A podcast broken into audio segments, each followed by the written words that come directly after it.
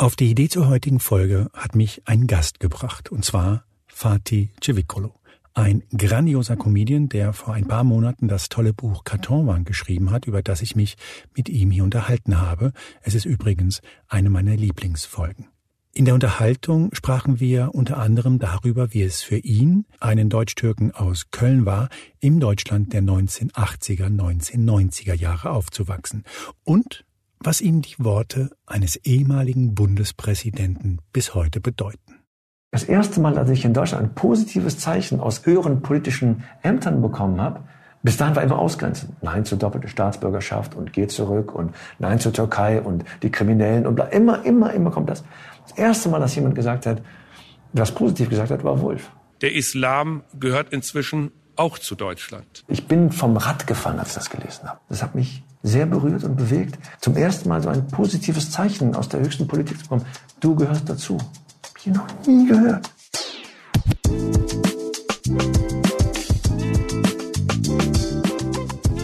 Mein Name ist Juan Moreno und das ist Moreno Plus Eins, der Interview-Podcast des Spiegel. Und mein heutiger Gast ist Christian Wolf. Genau der Bundespräsident AD. Der Mann, der 2010 den historischen Satz sprach, den wir gerade gehört haben, wonach der Islam zu Deutschland gehört. Wulff war von 2010 bis 2012 der zehnte Bundespräsident der Bundesrepublik Deutschland. Er trat nach der sogenannten Wulff-Affäre zurück, um dann zwei Jahre später, 2014, vom Vorwurf der Vorteilsnahme gerichtlich freigesprochen zu werden. Heute ist Wulff Anwalt, übernimmt allerdings immer wieder als Bundespräsident AD repräsentative Aufgaben für die Bundesrepublik und engagiert sich in verschiedenen Stiftungen. Ich habe das Gespräch mit Christian Wulff bei ihm zu Hause geführt. Es gab Kaffee und es gab Kuchen und Wulff hatte sich einen Zettel zurechtgelegt mit Dingen, die er unbedingt mitteilen wollte. Gerade zum Thema AfD. Denn genau darüber wollte ich eigentlich sprechen wie es jemanden geht, der 2010 so einen Satz sagt, dafür unglaublich viel Feuer bekommt und 13 Jahre später merkt, dass viele Deutsche seine Aussage bis heute ablehnen. Meine erste Frage allerdings betraf nicht die AfD. Ich wollte angesichts der aktuellen Ereignisse über Israel mit ihm sprechen. Ich wollte von ihm wissen, wie seiner Meinung nach Israel jetzt reagieren sollte auf den Terror der Hamas. Wenn ein Dorf äh, beschossen wird aus einem Hochhaus heraus, dann wird man äh, Wert darauf legen, dass das für die Zukunft ausgeschlossen wird, dass aus diesem Hochhaus heraus ein Dorf beschossen wird. Und dementsprechend brauchen, glaube ich, die Israelis jetzt keinerlei Ratschläge, sondern die werden selber behutsam vorgehen, aber dahingehend vorgehen, dass diese den einfachen Hass zum Ausdruck bringenden Terroristen diesmal das Handwerk gelegt bekommen. Dort werden kleine Kinder bereits zu Bestien erzogen. Sie werden entmenschlicht. Sie werden einfach nur mit Hass vollgesogen und dann zu Kindersoldaten ausgebildet, zu Selbstmordattentätern, anschließend gefeiert äh, und die Familien werden gefeiert, wenn Selbstmordattentate begangen wurden dieser Art von Miliz, und das ist Hisbollah, das ist Hamas, das ist die Wagner-Söldnertruppe äh, der Russen, die überall Unfrieden verbreiten und eine Gefahr für unschuldige Menschen darstellen, denen muss das Handwerk gelegt werden. Und äh, das wird die westliche Welt an der Seite von Israel jetzt äh, begleiten müssen. Denn es ist ja eine Linie, die von Moskau über Teheran, über Damaskus bis zum Hamas äh, führt. Und äh, das ist getrieben von Antisemitismus, das ist von Vernichtungswillen getrieben. Äh, die, die Rufe sind eben vernichtet Israel und die kämpfen um ihre Existenz und da sollten wir Deutschen an deren Seite stehen und nicht relativieren und aber und äh, den, den Ratschläge geben, die brauchen sie in dieser Phase nicht. Das Palästinenser in Deutschland äh, das Recht zugestanden bekommen, für einen palästinensischen Staat einzutreten, für ein unabhängiges, freies Palästina im Rahmen der von der UN zugestandenen äh, Grenzen. Das steht auf einem anderen Blatt, aber im Moment kämpft Israel einen Abwehrkampf gegen einen hasserfüllten, barbarischen Terror so ähnlich wie die Menschen gegen den IS gekämpft hatten. Und diesen Kampf darf Israel nicht verlieren. Glauben Sie denn, dass man die Hamas vernichten kann? Ist das ein realistisches Ziel, dass man tatsächlich auf das man jetzt hinarbeiten kann überhaupt? Die Terroristen müssen ausgeschaltet werden, denn wenn Terroristen solche Planungen über Jahre betreiben, möglichst viele Menschen in den Tod zu treiben und dort ein friedliches Musikfestival junger Leute, die ihr ganzes Leben vor sich haben, die einfach nur tanzen wollen, die fröhlich sein wollen, die niemandem gegenüber irgendwie eine Gefahr darstellen, sondern eher ein positiver Teil einer Gesellschaft sind.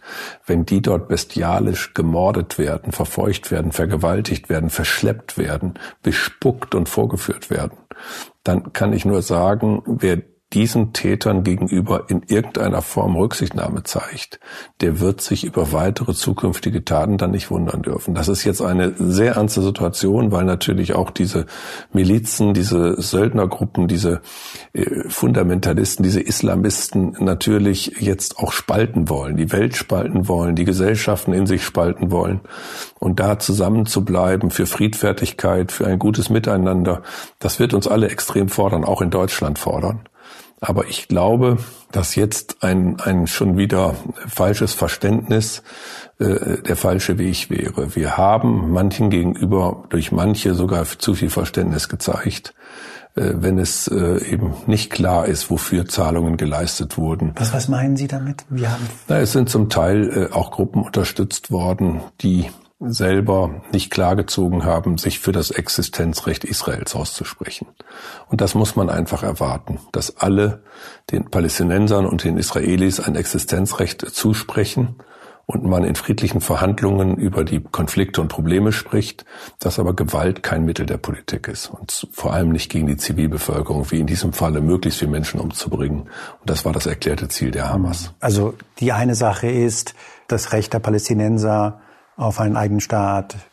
Ich finde auch die sehr schwierige Politik zum Teil von Herrn Netanyahu in der Vergangenheit und die Tatsache, dass man ihre Jugend genießende junge Leute einfach schlachtet. Das ist, glaube ich, das, das genau das, diese beiden Dinge muss man jetzt grundlegend ja. trennen. Und äh, während der Kampf, der Abwehrkampf äh, gegen die Hamas äh, stattfindet, äh, von irgendwelcher Art von Verhandlungen zu träumen, ist, glaube ich, der völlig falsche Zeitpunkt. Und Sie haben vor nicht allzu langer Zeit in einem Interview gesagt, es gab, glaube ich, viel einfachere Zeiten, um den Kindern echte Zuversicht zu vermitteln, weil Kinder nichts vorgemacht werden kann. Die merken, dass diese Welt gerade aus den Fugen gerät. Leben wir tatsächlich einer Welt, die aus den Fugen gerät? Ist das Ihr, Ihr Eindruck? Wir dürfen uns selber nicht einreden, dass wir es jetzt extrem schwer haben und es andere viel leichter hatten. Den Eindruck versuche ich zu vermeiden, indem ich zum Beispiel sage, vor exakt 100 Jahren, 1923, da war die Lage in Deutschland so, dass in Thüringen und Sachsen eine Oktoberrevolution drohte, weswegen man dort die Reichswehr hat einmarschieren lassen. Ins Ruhrgebiet waren belgische und französische Truppen einmarschiert. In München hat Hitler die nationale Diktatur, die nationale Erhebung ausgerufen, 1923. Es gab eine Hyperinflation. Ähm, wo, wo, wo Viktor Klemperer einen Kaffee für 6.000 Reichsmark bestellte und als er zahlen wollte, 12.000 zahlen sollte. Es äh, war Deutschland am Abgrund. Es gab Pogrome gegen Juden in Berlin. Das war alles 1923. Und deswegen war auch damals eine Zeit sehr schwierig. Und wir wissen, was dann daraus geworden ist, nämlich das Ende des ersten überhaupt in Deutschland gelungenen Demokratieversuchs bereits nach 14 Jahren, nämlich 1933 mit der Ernennung von Hitler zum Reichskanzler. Und der kam nicht irgendwie aus heiterem Himmel, sondern der hatte breite Unterstützung im Volk bis in die Industrie hinein. Und der wurde eben dorthin letztlich auch von vielen Leuten mitgetragen, die das später nicht so wahrhaben wollten oder sagten, naja, wir dachten, es kommt nicht so schlimm. Und all diese Dinge dürfen uns jetzt im Fortgang 100 Jahre später nicht wieder passieren. Deswegen müssen wir wachsam sein. Ich glaube aber, dass ich das, was Sie vorgetragen haben, zu Recht gesagt habe, dass wir nämlich jetzt ganz, ganz komplexe Verhältnisse haben, weil es einen Bericht gibt, von 250 Wissenschaftlerinnen und Wissenschaftlern, die alle paar Jahre mal für den amerikanischen Präsidenten zusammentragen, wie denn die Welt in Zukunft aussehen könnte. Dieser CIA-Bericht ist veröffentlicht. Man kann den also theoretisch in der Buchhandlung ausleihen, in der Bibliothek. Äh, CIA 2035. Und der ist der letzte von 2017. Da könnte man jetzt sagen, äh, ist wirklich veraltet. Und was kommt der hier mit 2017 um die Ecke? Aber dieser Bericht tritt in einer Weise jetzt in die Realität, dass ich ihn doch gern kurz erwähnen würde. In diesem Bericht steht, Die westlichen Mittelschichten werden unter Druck geraten.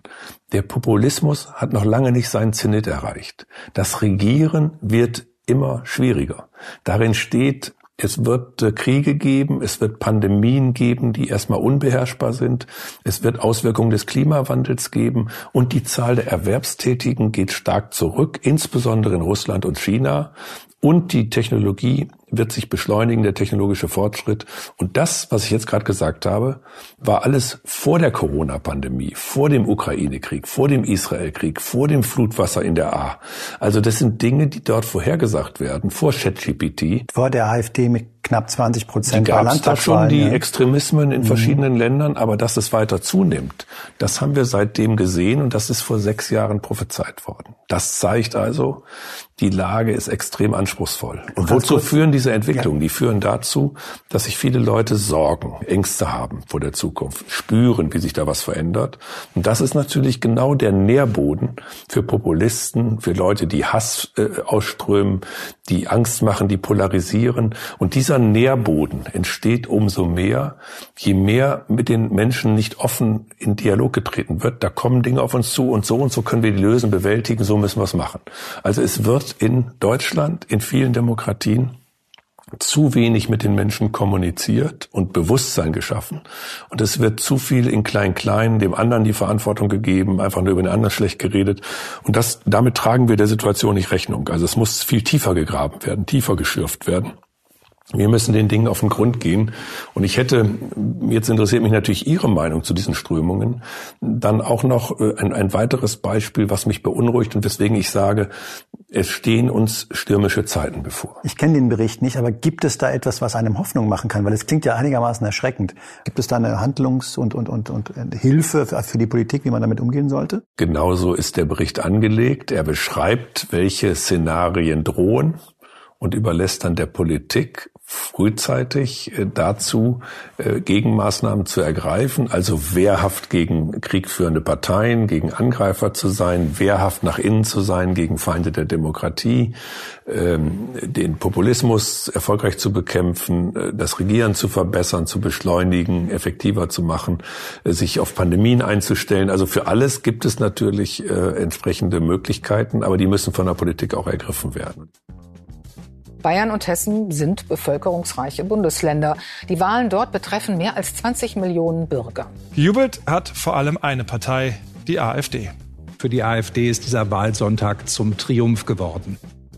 Sie haben mal in, in einem Interview von Ihrem Vater berichtet, der sich 1969 bei der Bundestagswahl oder vor der Bundestagswahl wahnsinnige Sorgen gemacht hat. Da war der Zweite Weltkrieg noch nicht so lange vorbei. Und äh, es gab Umfragen, die voraussagten, dass die NPD es möglicherweise in den Bundestag schafft. Am Ende, ich habe es mal nachgeschaut, waren es 4,3 Prozent. Was würde denn Ihr Vater heute nach den Landtagswahlen in Hessen und in Bayern, ich glaube, in Hessen waren wir am Ende bei etwa 18 Prozent, in Bayern circa bei 16 Prozent. Wie wird es ihm denn damit gehen heute, Ihrem Vater? Ich mag es mir gar nicht äh, vorstellen weil ich diese Erinnerung an 1969 immer vor Augen habe. Ich war damals zehn Jahre alt, gerade zehn geworden und saß im Auto meines Vaters. Meine Eltern waren getrennt, geschieden, ich war dort zu Besuch. Und er fragte, was würdest du wählen, Christian, wenn du heute wählen könntest? Mit zehn. und ich habe gesagt, darüber habe ich mir noch keine Sekunde Gedanken gemacht, habe ich keine Ahnung.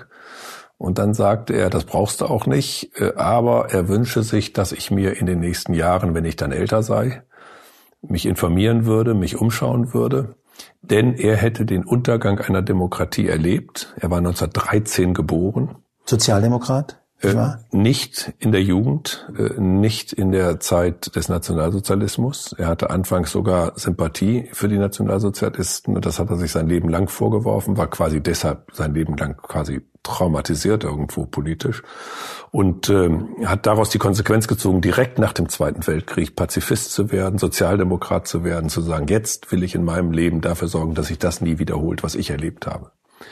Und äh, er hat diesen Untergang Weimar erlebt und hat mir vermittelt, Weimar ist nicht untergegangen, weil irgendwelche Extremisten besonders äh, kluge Ideen hatten, sondern weil die gesamte Mitte, die Demokraten so schwach waren oder auf den Leim gegangen sind. Er hat der Industrie vor allem vorgeworfen, dass sie die Großindustrie am Ende Hitler den Weg bereitet hätte und alle so nach dem Motto, es wird schon nicht so schlimm kommen. Und dann hätten alle Deutschen gelebt und gelitten, äh, wie schlimm es wurde und äh, das dürfe sich nicht wiederholen. Und er war fassungslos darüber, darüber, dass, so wie er es sagte, 20 Jahre nach Gründung der Bundesrepublik Deutschland erneut wieder Rechtsextremisten ins deutsche Parlament einziehen könnten. Die Botschaft war eigentlich, die mir haften geblieben ist, dass er quasi schwitzte, dass er quasi innerlich erregt war im Auto am Steuer über das, was da passierte. Und wenn das Kindern vermittelt wird, dass Eltern entsetzt sind über etwas, dann kann das diese Kinder unheimlich prägen. Ähm, Stefan Zweig hat vor seinem Selbstmord 1942 einen großartigen äh, Roman geschrieben und hat darin geschrieben, eigentlich hat keiner Hitler Mein Kampf gelesen. Keiner hat die NSDAP-Programme gelesen. Keiner hat die Reden ernst genommen. Alle haben gedacht, naja, die werden wir schon einhegen, den Adolf Hitler und so, wie er das da so sagt, so wird das schon nicht machen. Am Ende hat das alles noch viel schlimmer gemacht, als er geschrieben hat, aber letztlich hatte er vieles auch schon geschrieben. Und heute muss die Konsequenz daraus sein, dass wir schauen, was die AfD schreibt, was sie in ihr Programm schreibt, in ihr Manifest schreibt, was die Leute veröffentlichen. Und da schreibt die AfD in diesen Tagen, die chinesische Firewall sei Vorbild für die Gestaltung des Internets in Deutschland. Das heißt, in China hat kein Mensch mehr freien Zugang zu Informationen aus dem Ausland, sondern alles wird zensiert und kontrolliert und das stellt sich die AfD auch für Deutschland vor. In den AfD-Schriften heißt es, man braucht erhebliche Repression, um seine Ziele durchzusetzen und könne auf verfassungsrechtliche Spitzfindigkeiten keine Rücksicht nehmen. Das heißt ja nichts anderes, als die Verfassung zu missachten, zu dehnen. Und was ich am allerschlimmsten finde, es heißt in den Schriften der AfD, dass man auf den Volkssouverän sich berufen muss und der sei nicht identisch mit dem Staatsvolk. Das heißt, es wird wieder differenziert zwischen guten Deutschen und schlechten Deutschen. Nicht alle Staatsbürger sind Deutsche bei der AfD, sondern nur die, die vielleicht schon fünf Generationen in Deutschland sind, die nach deren Vorstellung Bio-Deutsche sind. Und das hatten wir mit den Juden, wo nachgewiesen werden musste ein Aria-Pass und ob man die Vorfahren hat und ob man eine Abstammung hat. Und diese Überlegungen heute, 2023, von der AfD öffentlich geäußert, mit Zustimmung von 16 oder 18 Prozent bei Wahlen, Natürlich kann man sagen, das haben die nicht gelesen, das haben die nicht gewusst, die haben nur aus dem Frust heraus das gemacht. Aber da muss ich doch den Mut haben zu sagen, wer kann sich das leisten, aus einer Frustration heraus eine Partei zu wählen, ohne zu schauen, was die wirklich äh, wollen. Und viele haben die AfD gewählt, die am Ende dann nicht mehr zum Staatsgefolg gerechnet werden, die zwar Staatsbürger sind, aber nach AfD-Vorstellung nicht mehr zum Staat dazugehören. Und hier aufzuwecken und den Leuten die Augen zu öffnen und kämpferisch denen entgegenzutreten. Das nun ist wirklich etwas, was ich von jedem in Deutschland, der der Demokratie gegenüber positiv gestimmt ist und sie erhalten will, abverlangen. Ein Argument, das man immer wieder hört, die Schwäche der Ampel, die Schwäche unserer aktuellen Bundesregierung äh, ist der Grund, warum viele Menschen, die enttäuscht sind von der Politik, wie sie gerade läuft, äh, jetzt meinen, sie müssten die AfD wählen. Als Standardbeispiel wird immer eine Erhebung aus dem Jahr 2018 herangeführt. Im Sommer stand die AfD verschiedenen Umfragen nach bei 18 Prozent bundesweit. Und dann hat sich die Situation auf Bundesebene geändert und dann ist die AfD dann noch ein bisschen abgesagt. Überzeugt Sie diese Argumentation? Man muss der amtierenden Bundesregierung äh, vorhalten, dass sie eine Riesenspannbreite hat. Zwischen FDP und Grünen ist eine verdammt große Spannbreite und dass sie die nur am Anfang mit so einer gewissen Anfangseuphorie überwunden zu haben schienen und den Eindruck erweckt haben, sie seien sich in allem überhaupt einig und jetzt ging's richtig los. Und das war am Anfang schon mit Zweifel zu überziehen. Und das hat sich dann im Nachhinein als große Enttäuschung erwiesen, weil die Unterschiede natürlich groß sind und nicht so richtig überwunden werden können. Neben den Inhalten gibt es aber auch immer eine Form. Eine Form, wie man das öffentlich austrägt, wie man das darstellt, wie man das erklärt. Und da gibt es den Vorwurf, dass nicht kommuniziert wird dass äh, gestritten wird, aber nicht wirklich kommuniziert wird, worum es geht, wo man hin will, warum man das macht und dass auch untereinander eher gestritten wird, als mit der Bevölkerung in den Dialog zu treten. Also es gibt ganz wenig Bereitschaft, mit den Spezialisten, den Experten, den Betroffenen in einen echten Austausch zu treten. Also es gab eine Vielzahl von Gesetzen, die wurden in der Woche eingebracht und in der Woche verabschiedet in erster, zweiter, dritter Lesung, ohne dass Fachleute, dass, dass die Energiewirtschaft oder, oder selbst die Handwerker, die quasi die Wärmepumpen einbauen sollen, mal ihre Stellungnahme abgeben konnten, ob sie die Leute haben, ob sie das in dem Zeitraum schaffen, zu welchen Bedingungen sie das erfüllen könnten. Also es gab echte Diskussionslecks, es gab Kommunikationsgaus. Äh, das kann man mit anfänglichen Schwierigkeiten, Fehlern erklären, aber das hat natürlich Vertrauen gekostet. Und Vertrauen ist in komplizierten Zeiten das wichtigste Kapital, was man haben muss. Das, den Vorwurf muss man machen. Aber man muss den weitergehenden Vorwurf machen, dass auch auf der Oppositionsseite dieser Versuch, differenziert zu kommunizieren, zu erklären, Alternativen zu entwickeln, Vertrauen zu erwerben, auch nicht gerade sehr erfolgreich war. Eine Wutrede maximal populistisch. Und es ist nicht das erste Mal, dass der CDU-Vorsitzende in diese Schublade greift. Merz haut einen raus. Die werden doch wahnsinnig, die Leute, wenn die sehen, dass 300.000 Asylbewerber abgelehnt sind, nicht ausreisen, die vollen Leistungen bekommen, die volle Heilfürsorge bekommen, die sitzen beim Arzt und lassen sich die Zähne neu machen und die deutschen Bürger nebendran kriegen keine Termine. Ich habe natürlich gesagt, wir haben schwierige Zeiten und gerade in schwierigen Zeiten brauchen die in Verantwortung stehenden Parteipolitiker aller Parteien jetzt nicht unbedingt äh, Kommentierungen von der Tribüne, vom Seitenrand. Und ich stehe ja jetzt inzwischen auch ein bisschen an der Seite. Äh, also muss man auch ein wenig vorsichtig sein. Also ich kann schon verstehen, wenn die sagen, also wir haben auf alles gewartet. Nur nicht, dass uns ehemalige Bundespräsidenten jetzt äh, beckmesserisch sagen, was wir falsch machen und was wir anders machen sollen. Trotzdem Sie sind sehr diplomatisch, wenn ich das sagen darf. Ja, sollte man auch sein. Und sonst hätte man auch gar nicht Bundespräsident werden können. Aber man sollte es auch bleiben. Und es braucht auch ein paar Leute, die etwas staatsmännischer, staatstragender, diplomatischer die Dinge bewerten, als dass alle jetzt mit der Partei, parteipolitischen Brille durch die Gegend laufen. Und das versuche ich auch äh, zu erfüllen, diese Erwartung, die ich an mich selber stelle. Und äh, ich möchte trotzdem von meinen Erfahrungen berichten. Und meine Erfahrung ist, bei Themen, die Menschen ärgern, Clankriminalität, äh, illegale Migration, äh, bestimmte Verhaltensweisen, wenn jetzt äh, Muslime zum Kampf gegen Israel aufrufen oder so, dann ärgern uns das alle. Und dann muss man es nicht beklagen als aktiver Politiker, man muss was dagegen machen. Man muss Programme machen gegen Antisemitismus, man muss in den Schulen aufklären, man muss solche Demonstrationen verbieten, man muss da, wo es passiert, auch gegen die Demonstranten vorgehen, wenn sie gegen Israel rufen. Also handeln. Der Staat muss handeln, der muss Handlungsstärke zeigen. Da reicht den Bürgern nicht, zu Recht nicht, dass nur schwadroniert wird, sondern da muss gemacht werden. Da muss Erfolge vorgewiesen werden. Man muss über das reden, was man gemacht hat gegen Clankriminalität. Man muss vielleicht auch manche äh, Dinge in der Strafprozessordnung verändern, damit Opfer von Clankriminalität nicht sich in Gefahr begeben, wenn sie Aussagen machen, die zur Verurteilung führen, sondern dann vielleicht auch in einem anderen Raum ausgesagt werden kann mit Schutz der Zeugen. Also da gibt es viel Spielraum, um zu handeln, um aktiv zu zeigen, wir sehen hier Gefahren für unser System, für die Kriminalität. Da gehen wir gegen äh, vor.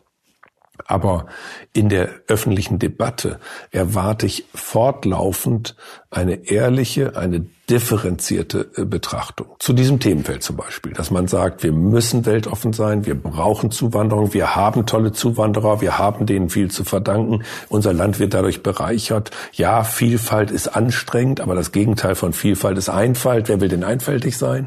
Wir leben in einer globalen Welt offener Grenzen und da werden wir hier in diesem Land mit verschiedenen Religionen, verschiedenen Herkünften, verschiedenem Aussehen alle gute Deutsche sein können, wenn auf der anderen Seite sich alle an bestimmtes halten.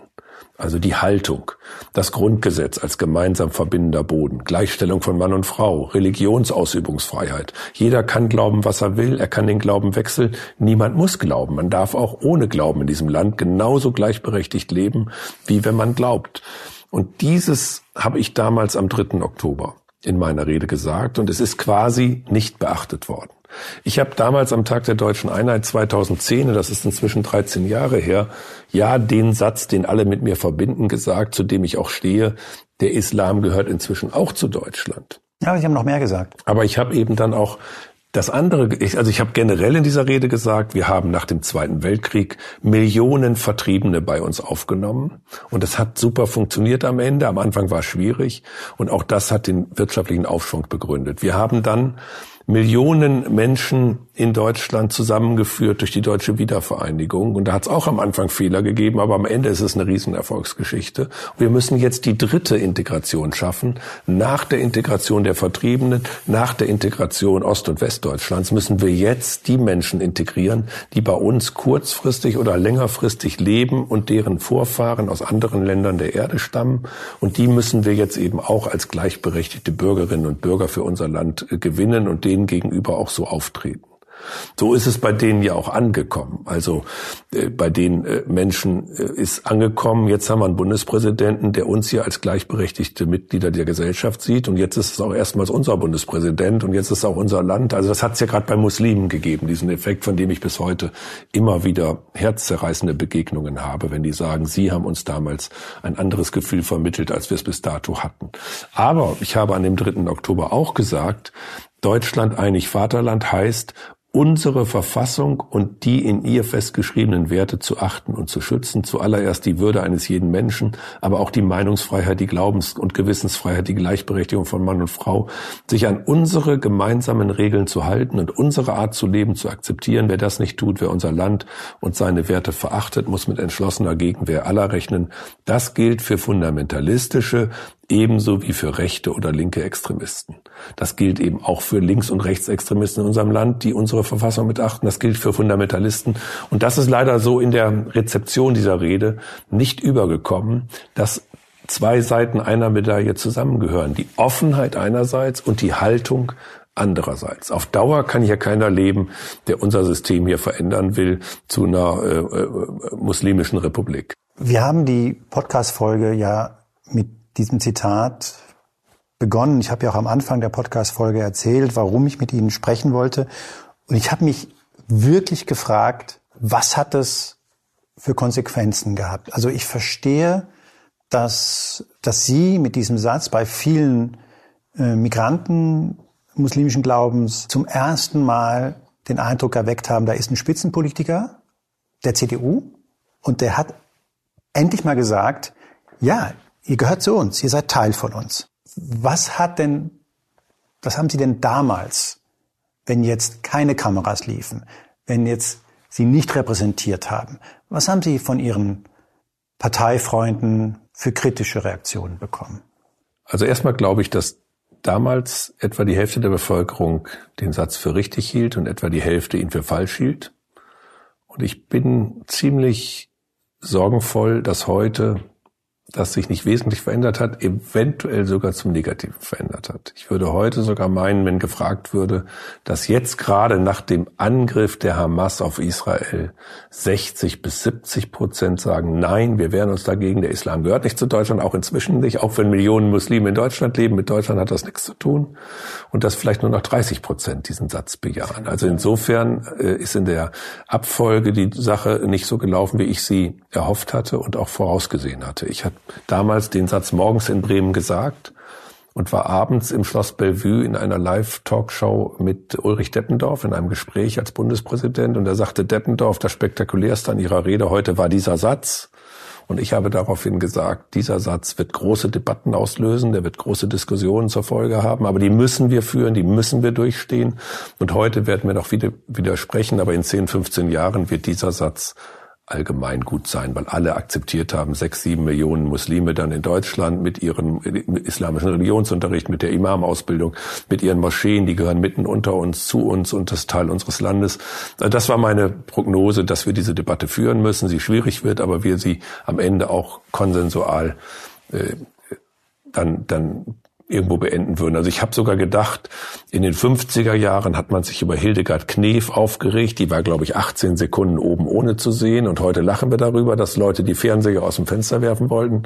Und dachte, naja, in 20, 30 Jahren wird jeder sich wundern, dass darüber debattiert wurde, weil es doch eigentlich dann als Selbstverständlichkeit angesehen wird. Da habe ich mich ein bisschen äh, vertan in der Dimension und in der zeitlichen Abfolge und auch bei dem, was dann alles in der Welt äh, passiert ist. Aber Damals war das Besondere, dass drei Dinge zusammenkamen. Wolfgang Schäuble hatte einen ähnlichen Satz gesagt, auch dass der Islam zu Europa gehört, inzwischen mit den Millionen Muslimen.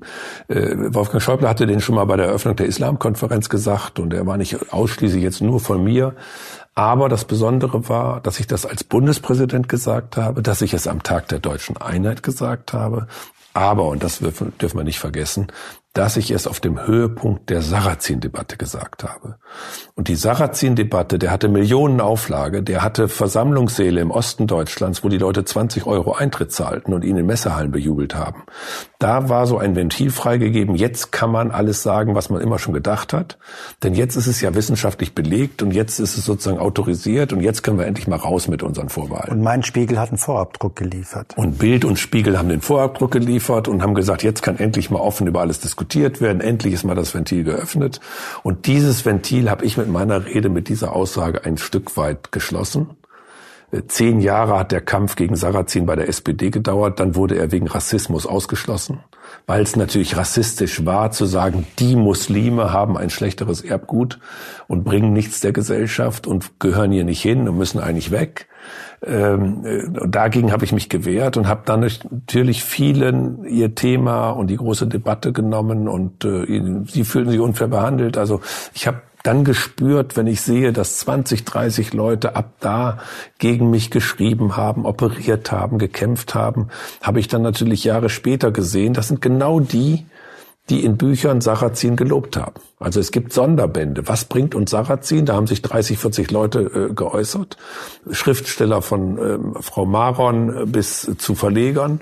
Und genau die, die gesagt haben, endlich können wir mal über die ganzen Probleme der Muslime diskutieren, die waren stinksauer über meinen Satz als Bundespräsident und haben danach den Kampf mit mir aufgenommen und äh, war sicher einer der vielen Gründe, äh, mich dann auch zu Fall zu bringen. Ähm, das ist heute in der Rückschau äh, zweifelsfrei leicht zu belegen. Glauben Sie wirklich, das hing auch damit zusammen, ja, dass klar. Sie einfach, ja, dass klar. man sie einfach wie man sagt, auf den Kieker hatte und dachte, der, das ist doch der Typ, der jetzt auch noch warum die, hofiert, die warum, Türken verteidigt. Warum hofiert Herr Wolf den Islam, war die Überschrift in der Bild und der Fokus. Der hat mich auf der Titelseite abgelistet, äh, abgebildet mit Gebetskappe, Gebetskäppchen. Da muss ich Ihnen ehrlich sagen, da waren Grenzen überschritten, weil wenn ich jemand, der sich für Juden einsetzt, mit einer Kippe auf die Titelseite nehme, dann ist das äh, ebenso absurd, äh, wie jemanden, der sich für die Minderheit der Muslime einsetzt, zum Moslem zu erklären.